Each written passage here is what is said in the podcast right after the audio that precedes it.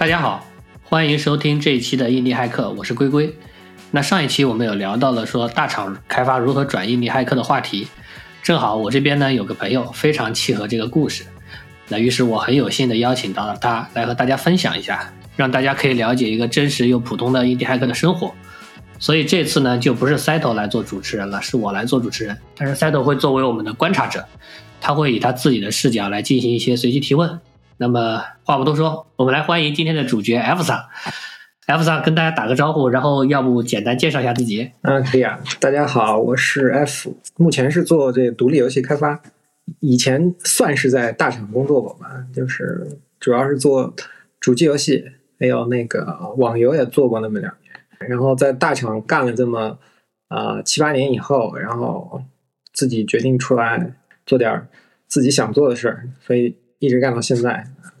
前前后后加起来有独立开发做了六六六年了吧，大概六年时间已经挺长的了。你是呃，我想问一下，就是对比那个大厂时候的工作的感觉和现在的生活的感受，你有很什么不同的体验吗？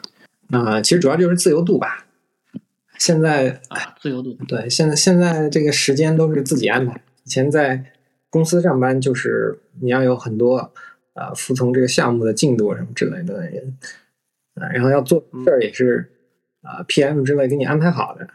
但是现在的话，就是得自己找事儿去做，自己想琢磨什么就去看什么，然后项目需要什么就去学什么。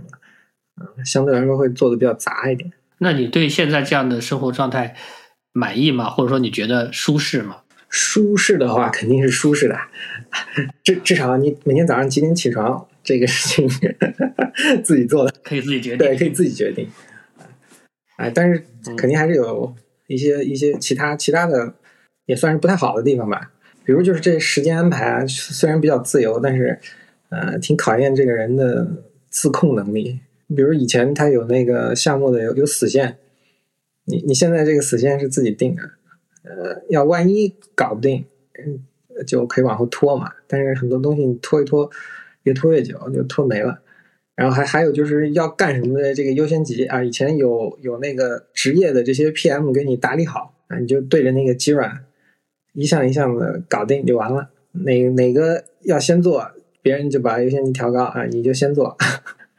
现现在就不行，现在全是自己搞，现在就是自己是自己的 PM。这个呃，尤其是对于这种搞开发的人来说，其实角色转变还是挺大的。也是自己就是光想做自己想做的。啊，但是这优先级不一定高，嗯，也挺影响这个做事的进度的。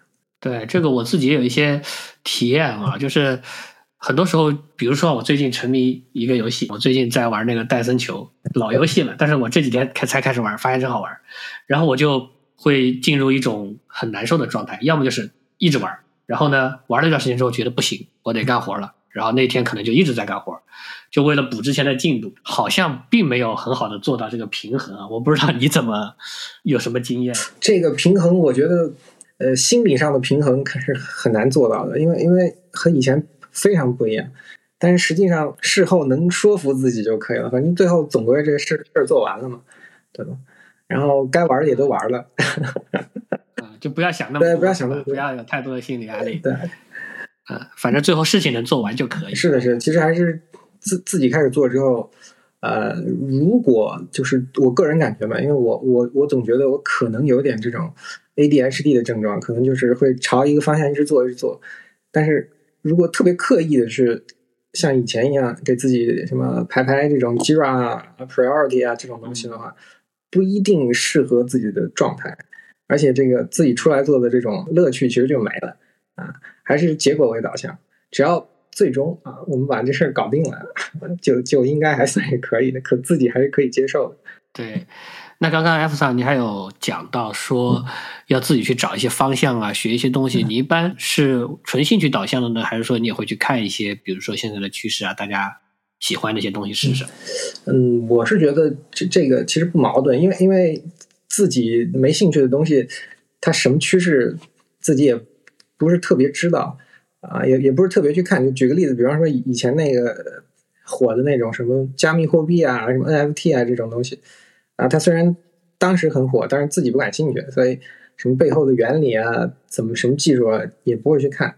但是如果说是是感兴趣，也是趋势的。比方说，呃，现现在那什么 Chat GPT 啊这种相关的东西出来之后，就就会去看，就会去研究啊，什么自己在自己身上搭搭环境啊，诸如此类的啊。如果是游戏相关的，那就更是了。比方说我们做游戏项目，啊，你现在这个有一些什么技术啊可以引入啊啊这这种方向的东西，你看到有帖子啊或者新闻出来，肯定自己也是会去跟进的啊。所以。这个兴趣和趋势，呃，我也不知道该怎么说，可能算是兴趣导向吧。对我大概理解，就是兴趣在那儿，正好又看到这个趋势，其实就结合到一起了，对吧？毕竟兴趣才是最大的动力嘛。那我我也比较好奇有一个问题啊，因为刚刚你有提到说，呃，在大厂待了那么长时间之后，想要自己做一些东西，但是我想更细的问一下，是你是更多是因为在大厂的那种工作的环境？让你觉得不舒服，想想要一个更自由的环境，还是更多是因为就是想去做自己，呃，能够把控的东西。就这两个因素，哪个占的更多？嗯，就是这个不舒服的东西，它确实是有。比如你在大厂做东西的话，它一个项目会牵扯的人非常非常的多，就取决于自己当时的位置嘛。因为我不是属于那种啊职位特别高的，我最后 title。也就是一个 senior engineer，就是高级工程师嘛，也不是那种项目的主导，所以你真正做事情的时候啊，你会觉得你是在实现别人的想法啊啊，当然不是说这件事情没有成就感了。你你比方说，嗯，我最后参与的这些项目，口碑评分虽然一般般，但是至少卖了一千多万份，听起来也挺吓人的。有分到钱吗？应该没有啊。国 国外国外的不行，这个。国外的不不流行这个啊，就最后多多加一个月薪水得了，没有没有年终分钱的那种，而且参与的人实在太多了，他真给你分，感觉也分不出多少钱来。就这种成就感是有的，但是这个劲儿过去之后，就是好像啊，我是做过这件事情的，但是下一个项目又来了，是吧？它其实还是一样的。就就像我，你说我如果参与了像《星战》这样的电影，我参与了《星战一》，是吧？《星战二》又来了，《星战二》我又参与，我我下面还有《星战三》。你如果不是卢卡斯的话，这个这成就感就是逐渐的是降低的，但是这枯燥的感觉就逐渐升高了，然后就会觉得，哎，好像越来越不爽啊。但是没做过这件事情之前，还是非常想去做的，就是想看一看这种啊几千人的大项目啊，这种 Triple A 到底是怎么搞出来的。然后确实中间也挺开眼的啊，就是这种感觉。所以好的东西是有的，但是逐渐这个不好的东西就让自己就有一点。挫败感啊，或者是上班的时候动力就越来越下降了。但是呢，你如果是自己做东西的话，哎，你这个把控力是特别特别强的，所有东西都是你自己搞，或者说绝大多多数东西是你自己搞，而且这个组也非常小，大家互相说得上话啊，这种感觉就会觉得自己比较重要吧。哎呀，有这么有这有这么一种感觉啊，而且而且最后你的产品发出去，就算没什么人看。没什么人用，但是用户啊或者玩家和你交流是非常直接的。他说这个东西好，你会觉得哇，这是经我手弄出来的。他说这个东西不好，你也能感受到哦，他说的就是我做的这个东西不合他的意啊。这个这个这个感觉非常真实，比比在大厂做，你想你躲在层层的这种什么运维啊、什么产品啊、市场啊后面，啊玩家骂你也觉得关我什么事儿啊，是吧？我又做不了主，对，我又做不了主。啊，这个感觉还是不一样的，所以逐渐逐渐就产生了这种能不能做一点自己东西的想法，就开始往这个方向努力了嘛。所以实际上就是，即便我自己做的这个事儿，这个东西卖的也不多，对吧？可能反馈的用户也就十几二十个，但是我能够从他们这边得到更加直接的连接，对，也有更多的这个感触。是的。那我想问，就是因为我们最早。在我体系上做游戏嘛，那个时候算是，其实就算是独立开发者了。但后来在大厂工作了之后，你开始有这个想法之后，你有一边工作一边一边工作一边去做一些 side project 的东西吗？呃，这个也确实有。实际上导致我最终，我我和我老婆两个人开始最终全职做这个东西的，做做这种独立开发的这些项目，就是在上班的过程中用自己的业余时间搞出来的。啊，所所以它不是一个说哦，我今儿决定辞职了，然后明儿我开始就做，然后再做起来。它是一个就是就有 overlap 吧，就是这种，它它是逐渐逐渐变化。所以最开始是做一些小的嘛，然后就不卖钱，然后逐渐做做做做，发现了 Steam 这么个东西啊，然后我们在 Steam 上就是你之前说的这些项目，我们放上去，然后哎发现卖了一些钱，然后就在开始琢磨，哎这个是不是可能可以养活我们自己，就靠这个，然后逐渐越卖越多，卖出一定份数之后，我们信心就比较足了，然后这个时候，嗯啊机缘巧合吧，然后就开始琢磨全职的去做。就来了日本，当然这个过程，呃，中间有很多运气的因素啊，或者说是人的因素啊，但但总之就是业余做的这些事情，确实一步一步让自己有机会去做独立开发。明白，我理解。实际上，其实一开始可能更多还是出于兴趣，就是觉得自己想去做一些事儿，然后从这个兴趣的 side project 里面发现说，哎，其实它是真正能够养活自己的，就给了自己信心。哎，那说到这个养活自己啊，那就不得不来问一下，就是 F 三目前对吧？作为一个独立开发者，现在的这个收入情况大概是怎么样的？也不用告诉我具体的数字，但是比如说你可以描述一下，说，哎，我现在起码衣食无忧，对吧？养我和。老婆两个人在家猫没有问题，对对，大概只有。其实差差不多就是这么状态吧，就是啊，不说具体数的话，因为日本不不是不是特别贵的一个地方，所以我我老婆然后再供个房子，也也觉得还凑合，就是不至于呃生活特别特别就是啊这个不敢买那个不敢买，但也不至于大富大贵，因为因为我现在的这个状态是我们的游戏有一定的销量，然后所以我们有一定的被动收入，因为是以前的项目。这个日子目前过的是比较平稳的啊，其实感觉相当于一个普通的日本的这种 IT 职员的这种收入水平吧。对，想买个四零九零什么的买得起，对吧？对，想买个四零九零买得起，但是想买保时捷这有点难。但我觉得这个对你刚刚也提到一个有有被动收入，我觉得这个是我们去做独立开发者，或者说这种这种个个人的职业很重要的一个点，就是你需要让你的。收入能够尽量的被动的来，不然的话，你每天的精力都会被打满在里面，你可能就一天天就想着赚钱，其实你就不自由。是的吧？这这其实就是陷入了另一种不自由。就是如果你说啊，我我我就是不想去大厂上班，但我出来呃做一些体力劳动，那么其实你面对的问题就是手停口停嘛。但是如果送外卖，对对，送外卖，你你一天不送，这这钱就没了。呃，你要是攒不出钱来的话，那那你一天也歇不了。但是如果你是像像我们这种做游戏开发的话，你如果能做出一个可以给自己提供收入的项目来，那么在至少在你做下一个项目的时候，你会感觉到这个自由，是吧？因为你上一个项目在给你提供钱，而你在做下一个项目，是不是？就是这种感觉。但也不是说特别厉害的被动收入啊，就像比方说我有很多钱放在银行里，它可以一直给我工钱。这个游戏项目它还是有起有伏的。对，因为像。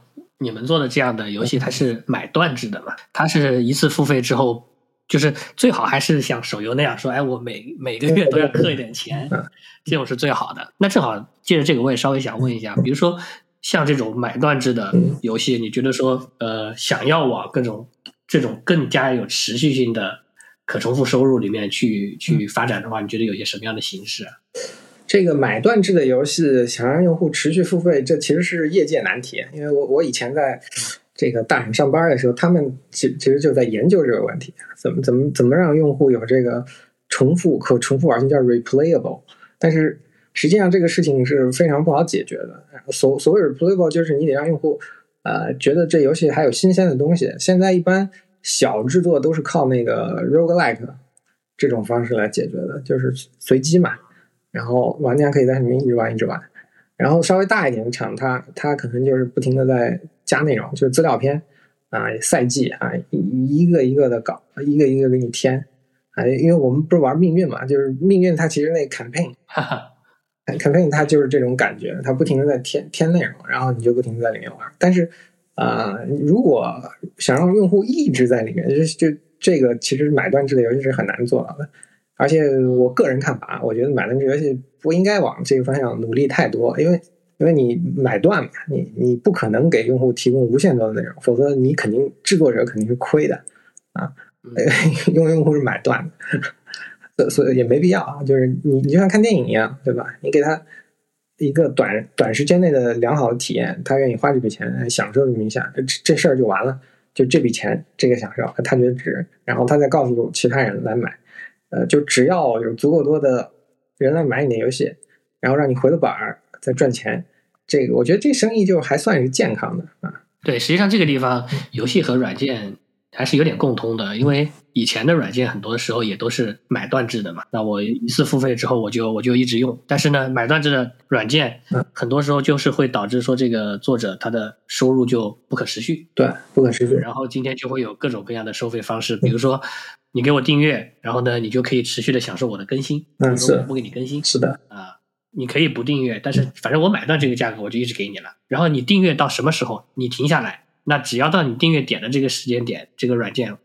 你也是一直可以终身使用的，那是对吧？这是这是一种，然后还有另外一种呢，比如说就是软件本身是免费的，但是呢，我订阅的是你增值的云服务，比如说对吧？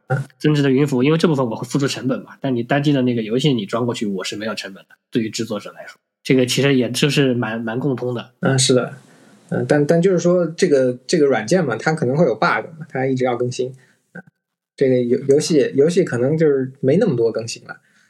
如果如果是更新的话，其实就要添的东西还蛮多的。嗯，游戏的话，可能更多就是要去做内容。对，尤其是做内容是。啊，然后要做系统，做个新系统。但是做了新系统呢，玩家还不一定买账。他就说：“你给我缝了个什么玩意儿？”是啊，是啊，有可能。说到这儿，要不要你来介绍一下你自己最成功的一个项目是什么？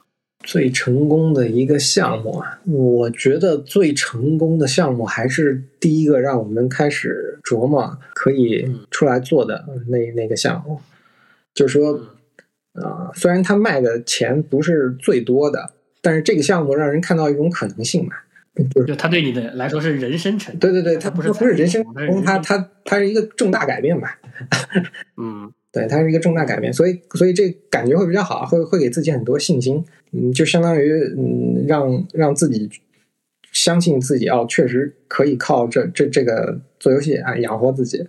所以像这个项目的话，你们一开始做的这个赚钱的项目，你们当时是怎么去宣传它的呢？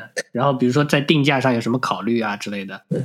嗯，当然事后事后回来说啊，这个是有很很多说说法的，比方说就讲点八卦吧，这个项目就是高练嘛。就是高高考嘛，对这个项目，这个项目当然不是我我一个人做的，这个有很多呃，我也不是主催，我就是负责 Steam 发行这一块啊。但是发行的时候就会发生很多事情，其中最有意思的一个就是我们当时定了在六月五月五月三十一号还是六月一号把它发出来，呃，但是那天正好是个周末啊，我们第一次发 Steam 游戏我们不知道啊，我们就把时间写写上去了，然后就等着准备到点了，Steam 自动帮我们发。哎，结果到点了之后呢，就是国内那边也有宣发嘛，都都联系好了，说啊，现在游戏要发了。哎，我们到后台 Steam 一看，哎，游戏没发出来。哎，再一看 Steam 上面好像小字说明说，你填的这个时间我们不会给你自动发啊，这个你要到点了自己去点。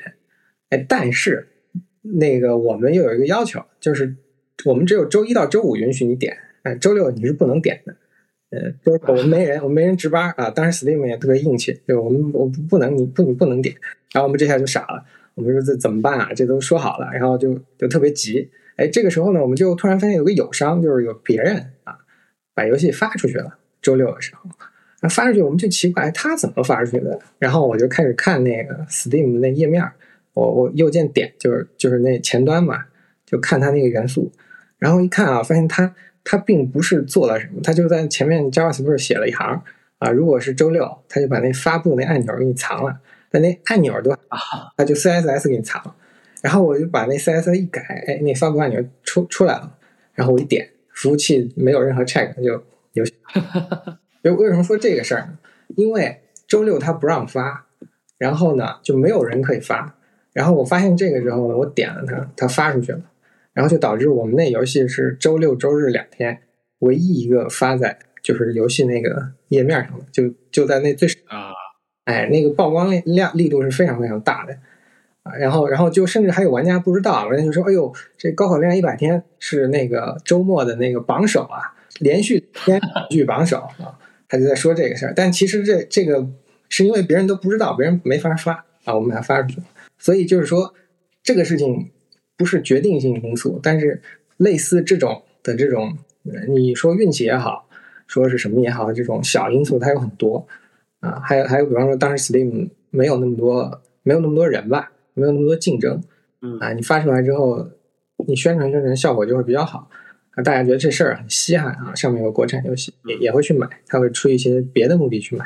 啊，当然了，游戏的质量本身也是没有问题的，这一点我们也是有信心的。但是综合起来这些因素，就让它产生了一个效果啊，让让这些让我们这个制作独立游戏的这帮人觉得哇，这玩意儿可以挣钱，嗯，可以走。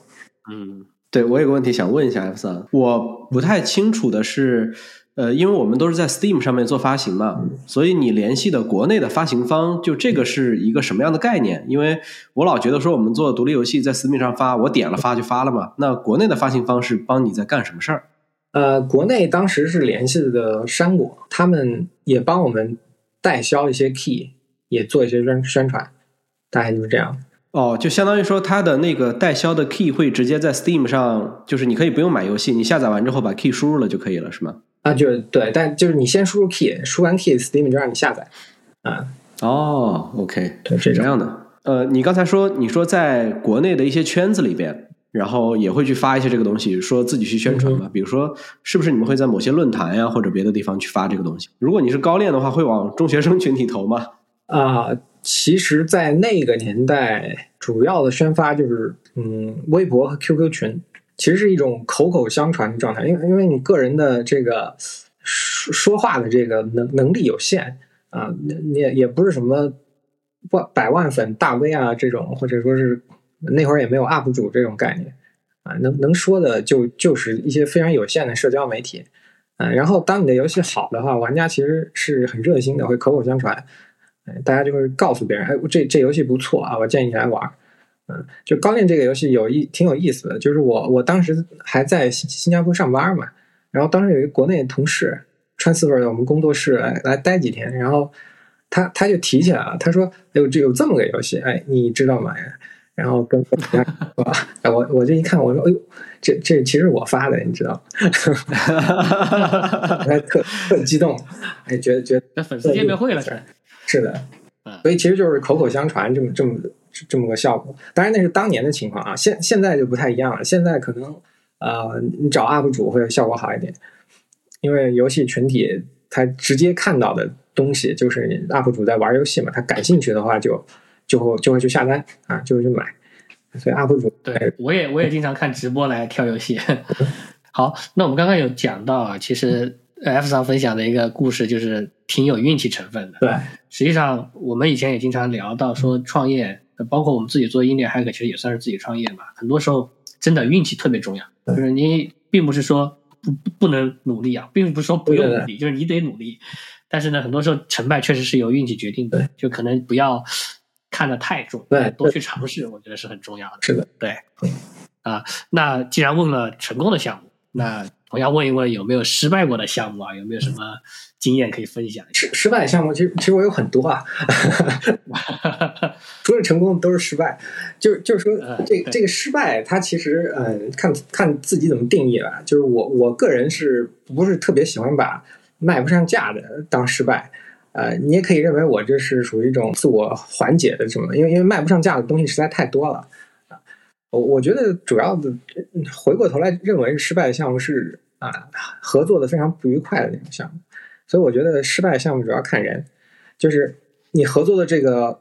组做着做着，然后大家大家散伙了，然后这项目没做出来，呃，或者是合作完了，然后卖了，不管卖多少钱，然后大家分钱的时候搞得不不愉快，这种，这这其实无论钱多钱少，它都可能发生。但是，一旦发生了这样的事情啊，最后回想起来，这个项目就让人觉得有心理压力啊，尤其是比方说一些人，他呃之前大家很熟啊，然后不熟嘛，你也不会去合作项目，对吧？然后开始合作啊，做做做，最后因为做项目的事儿，大家闹不欢而散，掰了，这个项目也没做成，是吧？这朋友也没得做了，这个就感觉更更不舒服。所以我要做完成仇人了。那对，就仇人倒不至于，但至少就不说话了，或者说不喜欢，就不想联系了，这种也是有的。所以，哎，回想起来还是觉得，嗯。这个这个人人的因素是导致项目失败的最主要。这这种更多是观念，还是说是分赃不均导致的？啊，分赃不均在我这儿，嗯，其实没有啊。我我倒是看过一些，但主要是主要是观念吧，主要是大家合作的久了之后，可能接触越来越多，然后会发现分歧越来越多，啊，有些事情就谈不拢了啊。他想这样做，你想这样做，然后最后呃勉强做出来，效果也不好，就这种感觉。明白。啊，其实刚刚 F 三讲到这个成功和失败的时候，其实大家可以听听出来，对吧？都不是说我到底是赚多少钱来衡量这个成功失败的。对我觉得这个这个观念就很好，因为国内很多怎么说呢？国内整个就是比较拜金吧，大家都会以说这个事儿赚钱多还是不多来衡量成功和失败。但是其实更多就是在你的生活能够得到满足的情况下，到底是这个事情给你。精神上带来了什么，或者说给你内心上带来了什么，可能也是一种很好的成去衡量成功或者失败的标准，对吧？对，因因为我我就是我也不想说那些特别虚的，主要是我我个人呢，我也没赚过什么大钱，所以我也没法跟人分享这种啊大成功的项目，是吧？我赔呢也没赔过什么大钱，就赔的上天台了，对吧？这这种确实没办法，所以所以就是个人感触。但我觉得可以在这个。物欲横流的社会里面，找到自己内心的平静是很重要的。是啊，其其实就是说说到这个这个这个成功失败嘛，因因为因为我其实就想说，你看我现在在做这个独立游戏，然后自己独立在做游戏，然后你在这儿做这个 podcast，跟跟我在这聊这个事儿，为什么会发生这件事呢？其实唯一原因就是我现在还在做，我还活着，对吧？这这这个这个东西，偏差，对这个东西现在。有人问啊，你成功是什么？失败是什么？就是试图想总结这个东西，哎，总结出来之后呢，可能会有一些方法论啊。我当时是这样做的，所以我成了，我撑到现在了。哎，我然后我看到其他人那样做了，然后他失败了，他没了。啊，但但是我从我个人角度来讲，我觉得我经历的这些事儿啊，都是不太好说复制的这种，有点像这个人则原理，就是正是因为我。最后成了，我才就能养活自己，我才坐在这儿跟你们聊这个啊！我要是没了，我前前两年就没了，对吧？我又回去上班了，大家也就不会再跟我聊这个。所以最关键的，其实还是自己出来做一做，啊，自己试一试。想想想搞的话，试一试。那就是说，听那么多故事，也不一定能。套到自己身上这种感觉，就是成功失败啊，这种。对，这个确实是。我觉得其实每一个成功故事都是很难被复制的。就是你哪怕从这里面感觉好像自己学到了一些什么方法论，但是当你去实操的时候，你会面对的环境是不一样的，对吧？对，像我和 Settle，我们之前做那个公司一路做过来，现在回现在回头去想想，说这中间到底有多少可复制的点？如果再到那个时刻，我们能够做出同样的结果吗？我都觉得不可能。同样的人可能都做不到同样的事情，啊，当然，另外一个呢，就是我觉得大家其实听一听，关键的就是你听过，听过之后呢，它在你的脑子里面，对吧？在你自己的脑内的神经网络里面，给你带来的调参，导致你去想这些事情的时候有不同的想法。我觉得这个很重要，你不一定要去学它，但是你可以听过，听过之后有感触，这个很重要。对我，我就说可以破除一个这个不可能的这个屏障，比方说。啊，是不是做独立游戏就活不下去啊？得活特别惨啊？不一定是吧？就可以告诉你，真的不一定，真的可以活，对吧？可以活，呃，不仅可以养自己，还可以养猫。对，还可以养猫。对，啊，那刚刚其实提到说，哎，神经网络，对吧？听到这个故事，给你自己脑内调一调参。那你有在用那个 AI 来辅助现在的工作吗？呃，真正用到项目里的还没有，但是我们确实在试这个东西。目目前看起来就是，呃，Chat GPT 这玩意儿的翻译特别好用，因为因为我们我们现在好多项目都是文字为主的游戏，文字游戏它里面那个字儿特别多，然后本身这些项目啊，它规模又不是很大，你去找那个翻译公司去翻译啊，前后一折腾算下来，其实有点亏，就是有有点危险。那么如果有了这个 AI，我们试过，哎，用它来翻译，哪怕不是翻译，哪怕是润色，比如你找一些比较。呃，质量一般的这个翻译公司便宜点，哎，最后翻出来结果不太好，啊，老外不满意。那么以前是没办法搞的，现在用这个 Chat GPT 过一下啊，可以把文本搞得非常非常的看着非常舒服。这至少以我这个不是 native speaker 的角度看过去，我我会觉得哇，这个质量可以了。啊，所以所以这个可能是目前我觉得，嗯，能能能整到项目流程里面的一个一个东西吧。嗯，至于那个图的那种 AI，画图的那种 AI，我们现在比较担心它这个版权问题，因为版权问题不是很清晰嘛。美国那边也出了个判例，说你做的这个图不算，就是你没有没有版权，这些图本身你是不可以申请版权的啊。所以，所以我们嗯，图还是没有啊，没有用过。对，刚好插着问一个问题，就是 F 三，就是你刚才在讲说你用 Chat GPT 这件事儿在做润色嘛？那润色的这个过程里边，你会直接把那个角色的性格啊之类的，会让 Chat GPT 先学习吗？哦，还没有做到这么复杂。啊，主要就是一小段文本的去，去让他修改一下语法错误啊，或者把这句话说的更流畅一点，这种。哦。但是你说的这个东西，我们确实有有在琢磨啊，就是如果我们要翻译很大段的一段文本的话，能不能让他把这个人的性格直接翻出来？这样的话，我们连那个翻译公司都不用找了。啊，哦，所以翻译公司其实是你会告诉他这个性性格的这个这个角色的性格啊，然后说话的一些。东西啊，就就是你会直接告诉他，然后他们会帮你在这个基础上去考虑去翻译。啊，那那那倒没有特别强调过，但是因为有中文嘛，他他中翻英的时候，他这个他还是会考虑到这一点的。哦，OK，就是说，就是说，至少和我们合作的这个公司是考虑会考虑这一点的。你会看到这个语气啊什么之类的，翻的每个人的这个英文的腔调不一样，要不然的话就读出来就是干巴巴的英文，是吧？每个人都是。都都都是特别刻板的，像那托福的作文似的，是吧？有意思。那如果本身其实就有原文在的话，我相信今天的 AI 应该已经可以去在翻译的时候带上原文的这个情感，应该是做得到的。说到这个，我想起来一个事儿啊，就是之前不是是是哪一个大学做的那个研究，对吧？做了几个 AI 角色在一个小镇里面生活，然后前不久我还看到有一个哪里我忘了，他也做了一个。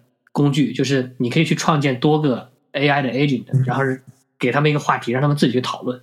实际上，这个东西指明了一个一个可能的方向，就是对于游戏的 NPC 的真实性，就是我们是可以让一个 AI 来真正的去扮演里面的游戏的一个 NPC，然后呢，由他自己来真实的去反馈，就是他实时的去反馈说，哎，我作为这个 NPC，我应该怎么去跟你交互。对吧？我觉得这个可能，哎，在 A V G 游戏里面还挺有意思的。你可以 repeat 的玩这个东西，你每次玩跟这个人、跟这个 N P C 对话，反应都是不一样的。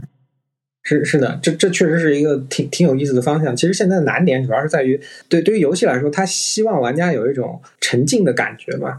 换句话说，就是不不要不要出现违和感。但是，一旦你允许玩家自由这个挥发在里面，他你不知道他会在里面说些什么。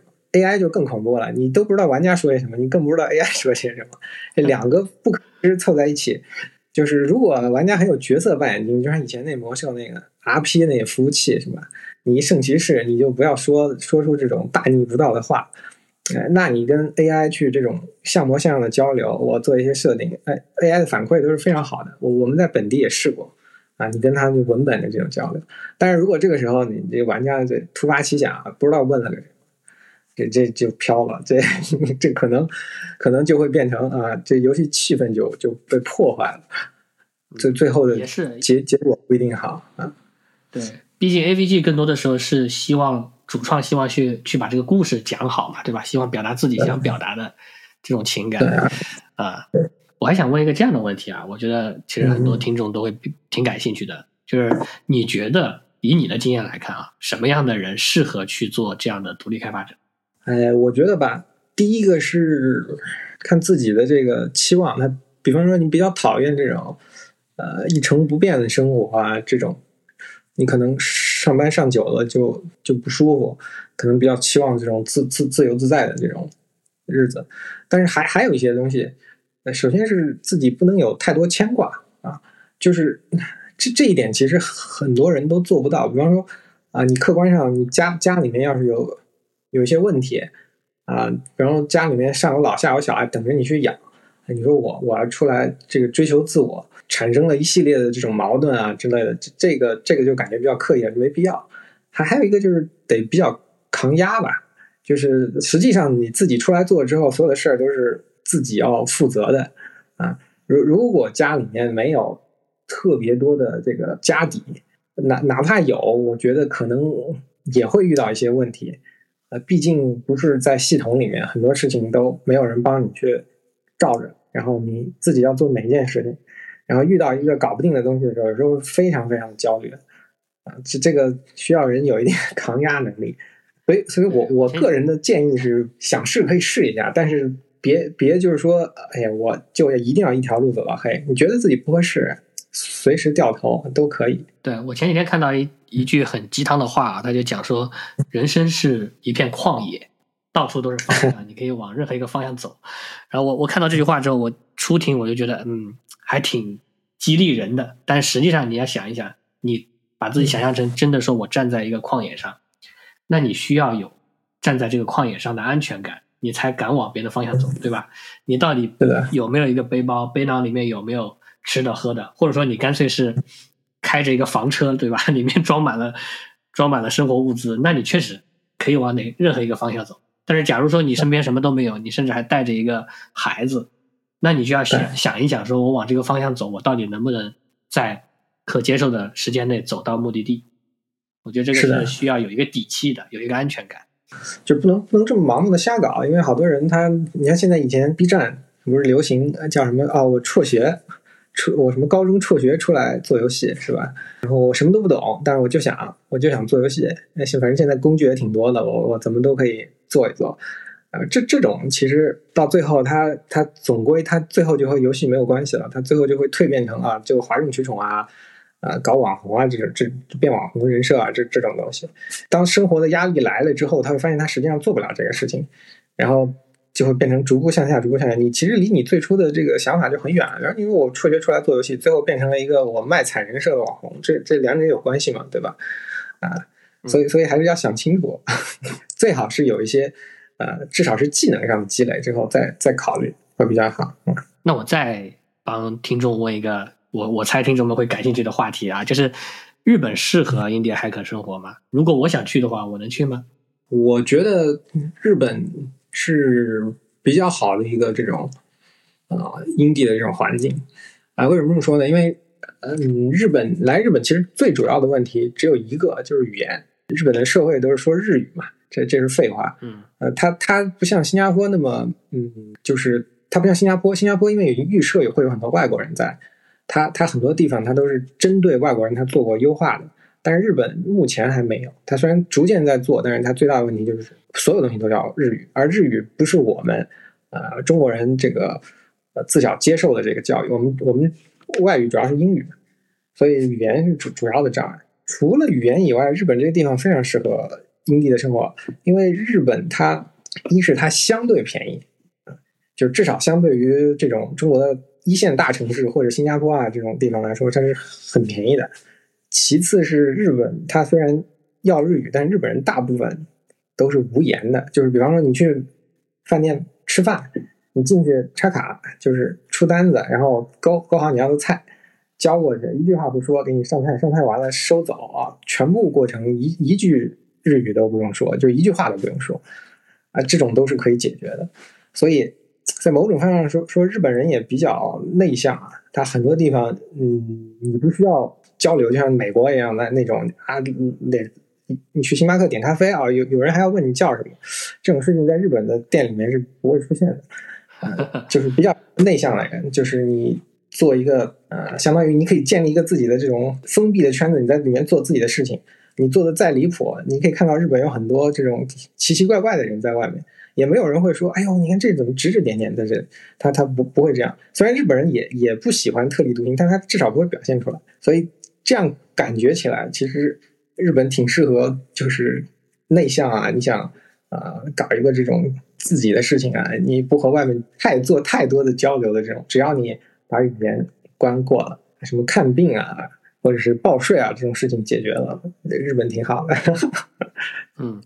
哎，那我听起来好像有个生意，就是可以在日本帮别人看病报税，是吧？啊，对啊，这这种挺多的，现在 确实挺多的。我我是说，甚至现在日本有这种专门给呃不会说日语的人解决各种问题，就有点像什么万事屋，你就你就给他打电话，他过来给你当翻译。对，挺好的，我觉得这是一个好的生意。你说这个让我想起来以前我在日本玩的一个故事，就是我当时反正跟我老婆两个人说吃点东西。然后我们就随便找了一个往地下的通道，啊，就是楼楼旁边有个小门往地下通道，我们走下去发现是一个拉面店，然后拉面店呢门口有个机器，那个机器就是你点两下，你说我要吃什么，然后呢把钱放进去，他给你个票，你进去把那个票给店主，然后他就给你上菜，上完菜吃多少钱，他会给你看一下，你付完钱就走。然后我们当时还把包落在那那那里头了，因为那个店主是是个老太太，她也不会说英语，我们还把包落在里头了。然后她追出来叫了一下，把包还给我们了。这全程就没有一句话啊，我们也不会日语，对对吧？然后那个对老太太也不会英语，完全没有任何问题。对，大家大家眼神交流，对，这种挺适合这种不不想和人说太多话的这种。对，所以那么如果今天说，哎，我对吧，听了你的这个介绍非常心动，我想去，我需要做些什么事情吗？我有什么要准备的吗？或者说有什么门槛？门槛其实其实现在日本之我们之所以能来日本，主要是因为日本之前开放那个叫什么经营管理签证这个东西。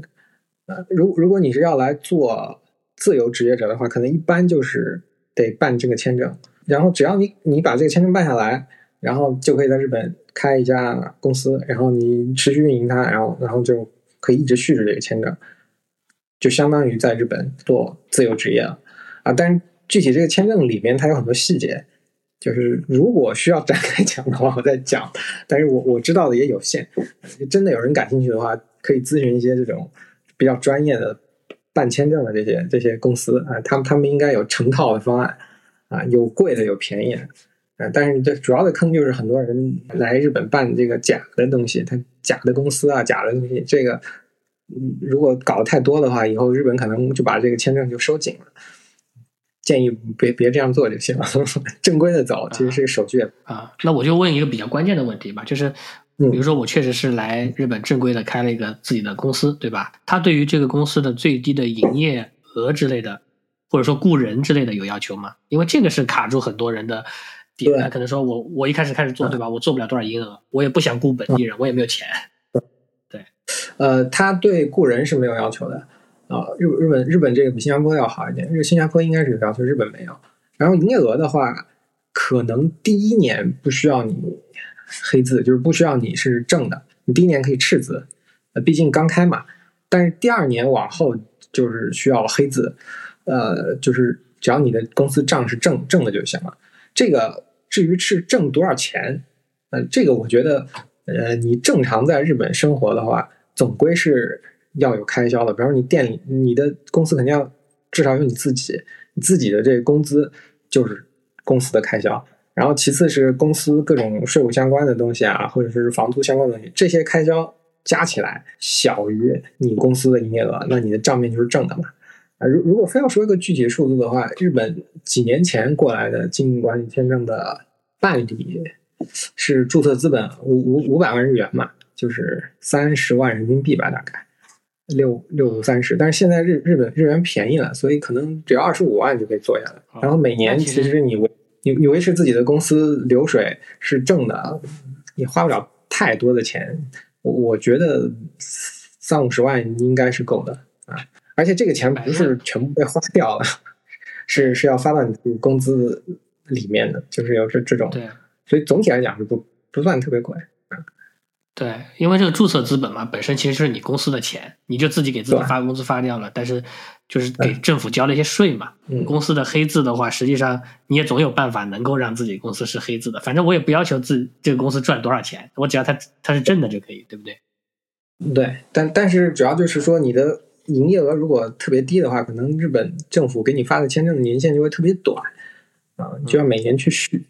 这这一点可能也不是特别，有些人可能会就会很慌啊啊，万一明年不给我怎么办？我感觉是你要去开个公司，他都会要求你雇当地人，这个是他们吸引你的一个很重要的原因嘛，希望提高当地的就业。但是日本没有这个要求。对，这所以就是 G 七国家里面应该是最便宜的，那么政策现在是最宽松的。OK，好的，那非常感谢那个 F 桑来给我们分享他的生活啊。